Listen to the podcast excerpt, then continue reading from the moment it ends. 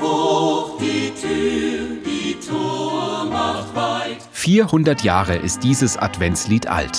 Pfarrer Georg Weisel aus dem preußischen Königsberg schrieb es zur Zeit des Dreißigjährigen Krieges. Es kommt der Herr der Herrlichkeit. Pfarrer Weisel soll sich mit anderen vor einem Schneesturm in die Kirche geflüchtet haben, deren Türen den Schutzsuchenden, ob arm oder reich, offen standen.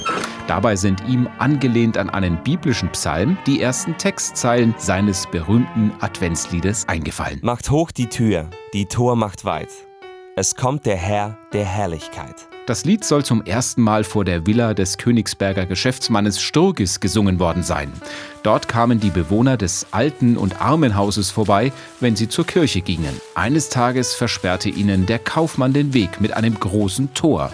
Pfarrer Weißel redete ihm deshalb ins Gewissen, er solle nicht nur das Tor wieder öffnen, sondern auch die Türe zu seinem Herzen für Gott. Als der Kirchenchor dann noch Macht hoch die Tür anstimmte, war Sturgis so ergriffen, dass er das Tor aufsperrte und es nie mehr verschloss. Gelobet sei mein Gott, mein Schöpfer reich von Rat.